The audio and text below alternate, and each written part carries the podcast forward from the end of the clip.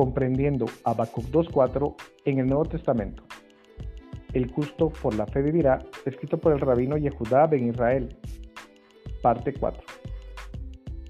Esta enseñanza recibida por el profeta Habacuc es la base para la enseñanza de los Talmidim, o sea, discípulos de su majestad Yeshua, y de él mismo, ya que lamentablemente fue la misma causa que provocó la destrucción del segundo templo, en el año 70 de la era común y el presente cautiverio en Edom.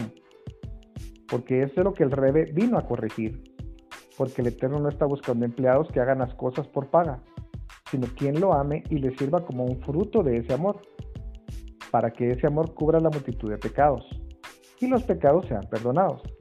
A esto es a lo que se le conoce como gracia. Un regalo inmerecido, porque la raza humana no lo merece pero el Eterno está dispuesto a darlo al que lo ame. Así que cuando lean las escrituras de los discípulos del Rebe, que ellos dicen que se es salvo por fe, o sea, moná, se sabe que ellos se refieren a esa causa espiritual que el Eterno quiere del hombre, el amor a Él. Pero recordemos que ese amor que es espiritual debe, para ser completo, tener una consecuencia o manifestación en el mundo material, ya que dice que el justo por la fe vivirá y justo es aquel que hace lo que tiene que hacer. No dice el injusto por la fe sino que justo, el que obedece. No se debe entender por ningún motivo que no hay que obedecer, porque no es eso lo que enseñó el rey. Él dijo en Yohanan Juan 14:21, el que tiene mis mandamientos y los guarda, ese es el que me ama. Y el que me ama será amado por mi Padre, y yo lo amaré y me manifestaré a él. Emuná, palabra hebrea traducida como fe, no es un estado mental, como ha podido apreciar. La primera vez que se usa esta palabra en las escrituras es en Habacuc. No podemos sacar esta palabra de su contexto, porque eso nos puede llevar a pensar diciendo, te amo, te amo, mi Señor, es suficiente para alcanzar la vida eterna al lado del Eterno aunque sigamos haciendo lo que nos da la gana, prostituyéndonos con dioses que no son dioses. Esto no es así. Recordemos todo lo que hemos explicado desde Bereshit, Génesis, o sea, desde el principio. Si no lo vemos desde el inicio, perdemos el significado de la palabra del Eterno. Esto mismo es lo que explica el rabí Jacob, o sea, Santiago, en su carta a los judíos de la dispersión, Jacob 2, del 14 al 26. Hermanos míos, ¿de qué aprovechará si alguno dice que tiene fe y no tiene obras? ¿Podrá la fe salvarlo? Y si un hermano o una hermana están desnudos y tienen necesidad de mantenimiento de cada día, y alguno de vosotros les dice, id en paz, calentados y saciados, pero no le dais las cosas que son necesarias para el cuerpo, ¿de qué os aprovecha? Así también la fe, si no tiene obras, está completamente muerta. Pero alguno dirá, tú tienes fe y yo tengo obras. Muéstrame tu fe sin tus obras y yo te mostraré mi fe con mis obras. ¿Tú crees que Elohim es uno? Bien haces. También los demonios creen y tiemblan. Pero ¿quieres saber, hombre vano, que la fe sin obras está muerta? ¿No fue justificado por las obras Abraham, nuestro padre, cuando ofreció a su hijo Isaac sobre el altar? ¿No ves que la fe actuó juntamente con sus obras y que la fe se perfeccionó por las obras? Y se cumplió la escritura que dice, Abraham creyó a Elohim y le fue contado por justicia, y fue llamado amigo de Elohim. Vosotros veis, pues, que el hombre es justificado por las obras y no solamente por la fe. Asimismo, Rahab, la ramera, ¿no fue acaso justificada por obras cuando recibió los mensajeros y los envió por otro camino? Así como el cuerpo sin espíritu está muerto, también la fe sin obras está muerto. Del verso 14 al 17 nos dice que esa fe, o sea, emuna, que es como un estado mental y que no pasa de allí, o sea, que no nos lleva a la acción, que ese amor eterno sin una manifestación en el mundo material sensorial no es suficiente para la salvación. Por eso él dice, ¿Podrá la fe salvarlo? Él se refiere a ese amor que se dice o se cree tener o sentir por el Eterno, pero no se manifiesta. Él también finaliza estos versos diciendo, así también la fe, si no tiene obras, está completamente muerta. Esto es como el hombre que le dice a su enamorada que la ama, que no puede vivir sin ella, que siente que el aire se le agota cuando no la ve, que quiere vivir con ella eternamente y para siempre, que ella sea la madre de sus hijos, pero finalmente le dice, solo que nada de abracitos ni besitos, porque eso no va conmigo, mucho menos eso de vivir juntos ni andar juntos, cada uno con su vida. ¿Es, ¿Es su amor ¿Alguna mujer podrá creer que un hombre que le dice esto realmente la ame? Por supuesto que no. Las caricias, los cariños y los besos deben ser una manifestación de ese amor. Es imposible que un hombre diga amar a una mujer y que no quiera estar con ella y agradarle. Eso es absurdo. De esa misma manera, la amada del Eterno no podrá engañarlo a él diciendo que lo ama, pero que no quiere saber nada de sus mandamientos, que ella quiere seguir su vida como antes, es absurdo, es mentira. Ella no puede amar sin querer manifestar ese amor, sin querer cambiar su vida por amor a su amado, sin manifestarle su amor a él. ¿Cómo lo manifiesta? Obedeciendo. Cada mandamiento que el Eterno le da a su amada es una oportunidad para que le muestre su amor. Es como que si él pusiera la mejilla esperando una manifestación de amor y ella diga, ya vas con tus cosas, y se dé la vuelta. Entonces este acto, lejos de ser una demostración de amor, sería un desprecio. Todo esto lo dice el rabí para enseñar que la emuná no es un estado mental que no requiere una manifestación en el mundo material sensorial para existir. Por eso él dice también en el verso 19, tú crees que Elohim es uno, bien haces. También los demonios creen y tiemblan. Una planta no es planta sino una semilla que la produjera, si no sería una planta artificial. Así también una semilla que no es una planta, sino muere y germina, y produce la planta que vemos fuera de la tierra.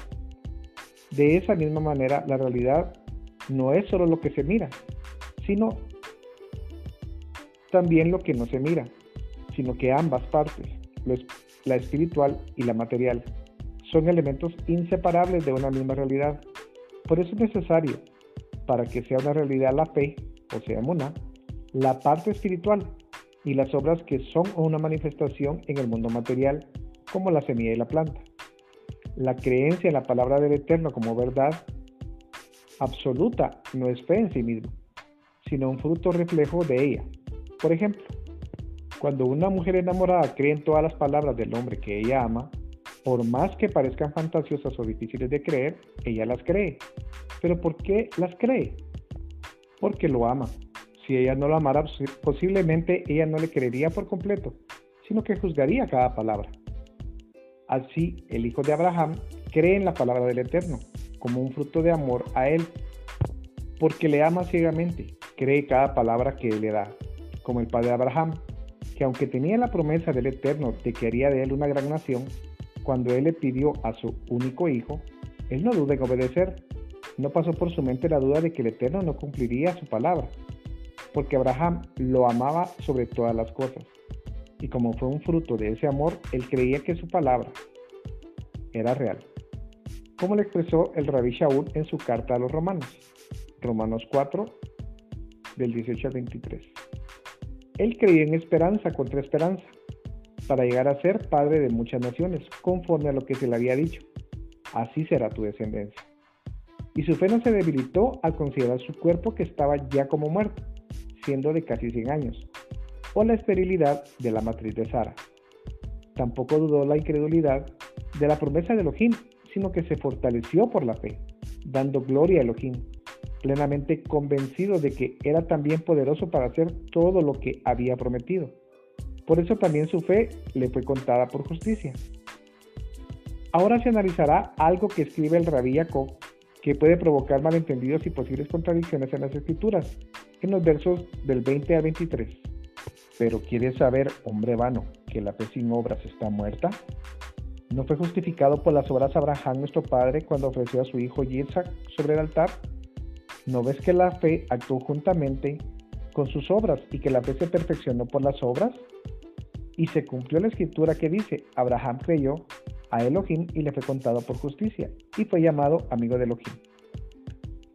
El rabí dice que cuando nuestro padre Abraham ofreció a su hijo Yitzhak se cumplió la palabra dicha en Bereshit 15, que dice, Abraham creyó y le fue contado por justicia.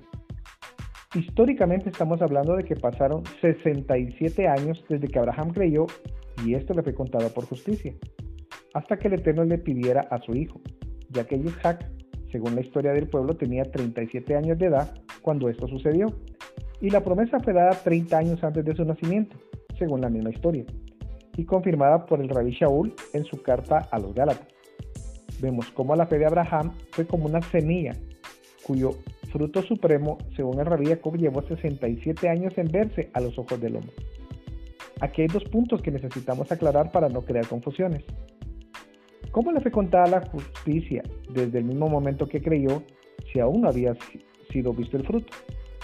Quiere decir esto que si Abraham hubiera muerto al día siguiente de creer, por no haber fruto de esa fe, o sea, Muná, no le hubiera servido de nada creer para vida eterna tenemos que tomar en cuenta que estamos tratando con el Eterno, con un ser que no está ni sujeto ni afecto por el tiempo y el espacio, y que es omnisciente. Esto quiere decir que todo lo sabe. El Eterno ve fruto del árbol antes de que la semilla caiga en la tierra y germine. Él no necesita esperar para ver los frutos. Él ya los vio desde antes de la fundación del mundo.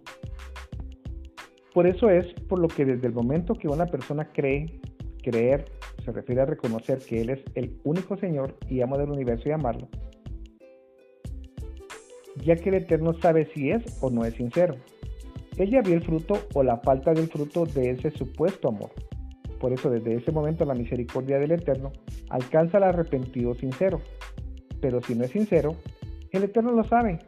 Y aunque la persona diga creer y estar seguro de la misericordia del Eterno que lo ha alcanzado, no es así. Por eso dijo su majestad Yeshua que en aquellos días del juicio final muchos vendrán y dirán, Señor, en tu nombre prediqué tu palabra, sean enfermos, y Él les dirá, apartados de mí, hacedores de maldad. El Eterno no necesita esperar para ver los frutos del arrepentimiento y del amor a Él.